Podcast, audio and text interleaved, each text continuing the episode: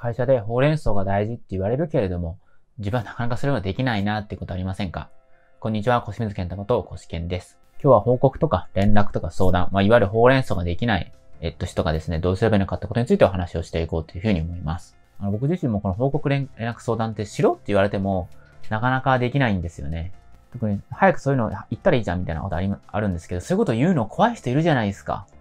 なんかいつも忙しそうにしてるとか。で、気遣っちゃって言えないわけです。相談しようにもこんなこと相談していいのかなとか、こういうこと言っていいのかなみたいな。でも普通の人は言いますよね。それをまずしようと。まあ、それしてもですね、なんか怒る人がいるいるから、こんなの余計にしづらいんですけどね。で、まず、報告連絡相談って、まず知ってほしいのは、実はですね、これ、僕らがやるための言葉じゃないんですよね。もともと作られたの。実はほうれん草って、経営者とかそういう、まあ、そういう管理する側がですよ。そういう、そういう部下の人たちとか、そういう人たちが報告連絡しやすいような環境を作りましょうって意味で最初ほうれん草ってできたんですよ。だからそもそもまずほうれん草しろと部下に言ってる人たちがなんかいつも歪曲してるんですよね。で、何が言いたいと思います？つまり、あの、け簡単に言うとですよ、報告連絡相談しづらい雰囲気にしてる上司とかそっちの会社の方が問題だってことなんですよ。簡単に言うとまず。だからもちろんね、その気にしないで報告連絡相談しろと、そういう言ってくれる、あの、会社だったらいいんですけど、まあしづらいですよね。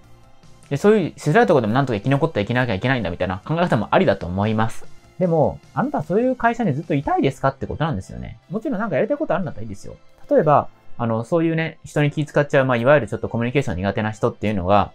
唯一動きた、動き出すとき、自分でそいろんなところにこう働きかけようと思うときは、自分のその、やりたいと思うことですよ。そういうコアパーソナルプロジェクトって言うんですけれども、そういう部分の時は、ガーッと動き出すんですね。僕自身もなんかその、えっと、僕ピアノあのやってたんですけれども、まあ今もやってるんですけど、ピアノでなんかそういう、もうすごい有名な外国人の人が来た時にもうめちゃめちゃ怖かったわけです。すごい背もでかいし、大学生の時なんですけど、でもそれでも頑張って話しかけたのって、僕本当コミュニケーションとか嫌なんですよ。でも頑張って話しかけたのって、そのピアノをもっと学びたいみたいなね、そのあったから言ったんですよ。そうしたら、僕だって好きなことだったら報告連絡相談しますよ。でも、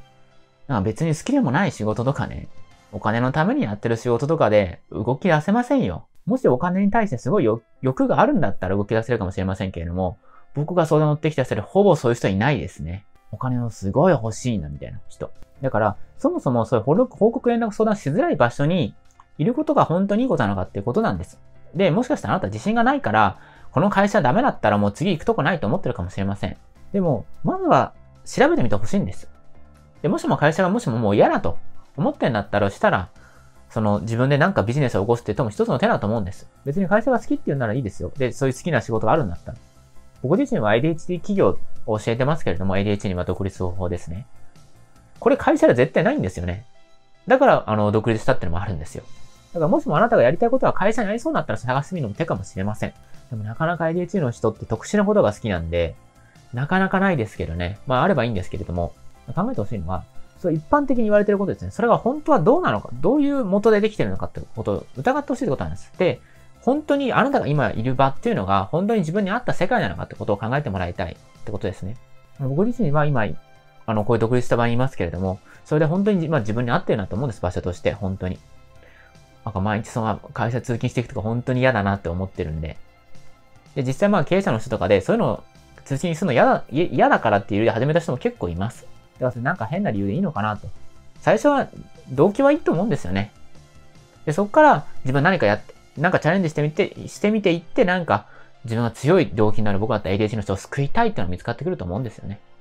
ということで今日は報告連絡相談できないっていう人はですね、そもそもその報告連絡できないっていう雰囲気の場に自分が合ってんのかっていうことをよく考えてみましょうって話をしました。今、期間限定で世界不適合者でコミュ障だった僕が ADHD 最適ライフに大転換した独立法を無料ウェブセミナーで公開しています。参加登録は動画の下の詳細欄の URL をクリックしてください。また、いいねやコメントいただけますと、それをもとにですね、動画を作っていきますので、ぜひいいねとか質問をコメントにお願いします。また、動画の更新を見逃したくない方は、このチャンネル登録ですね、をお願いします。